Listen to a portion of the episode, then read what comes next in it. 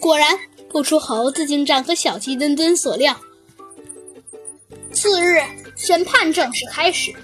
被告的缪尔哈站在法官面前，张口否认自己曾经担任过考古队的向导，也绝不承认自己杀死了谭教授和考古队队员，并再三重复案件的那段日子自己正在非洲，有照片为证。告诉人按照土拨鼠老吴提供的线索，当庭揭穿了缪尔哈的谎言。见谎言被拆穿，米尔哈万分紧张，因现在的形势对自己非常不利。如果自己不能有有效的举证，认明自己的清白，那可能就得被法官判处谋杀罪名成立。怎么办？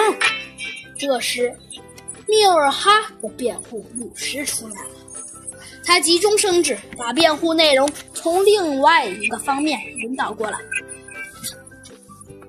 法官，诸位陪审员，毫无疑问，从这些证据来看，我的委托人确实对警方撒了谎，也似乎比别人更有理由被当作犯罪嫌疑人，从而被判定谋杀罪名成立。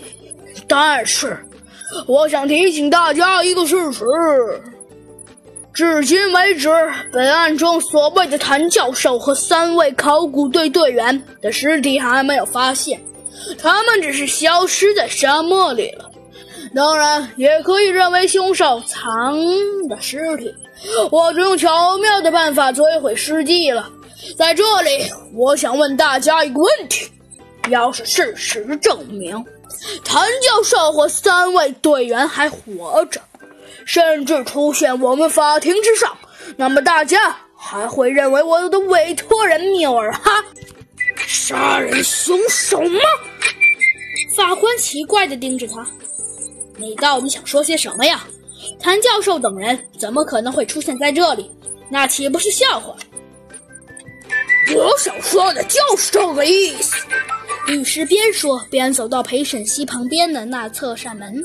前面大声说：“现在就请大家看吧！”大家在震惊之余，目光纷纷投向那扇门后面。可是那里空空如也，更别说什么人，就连一点声音都没传出来。律师关上门，回到辩护席上说：“这只是一种心理测试。”想必大家都和我一样，对谭教授等人是否已经遇害还深表怀疑。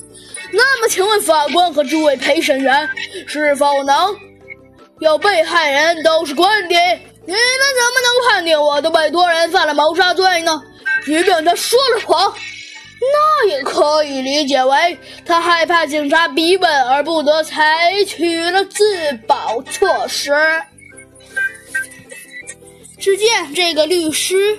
的口气略表的有一些得意，法庭里一片寂静，包括猴子警长和小鸡墩墩在内，全体陪审员和公诉人都一时语塞，不知道怎么去反驳这个谬论。这时，法庭上出现了开庭以来最混乱的一幕，不少人已经大喊着要法庭将缪尔哈无罪释放了。就在这时，小鸡墩墩突然急中生智的想到了什么，他大声叫道：“慢着，这里不是有国家电视台的现场直播吗？”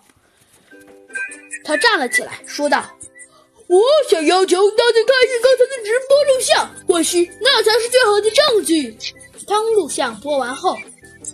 小鸡墩墩说道：“你们看，录像里法庭上几乎所有人都在律师拉开门的瞬间看向门后，只有缪尔哈利外，因为只有他一个人可以肯定，谭教授他们已经遇害，而死的人是不会再复活的。大家再也没有了争议，连猴子警长都露出了赞赏的目光。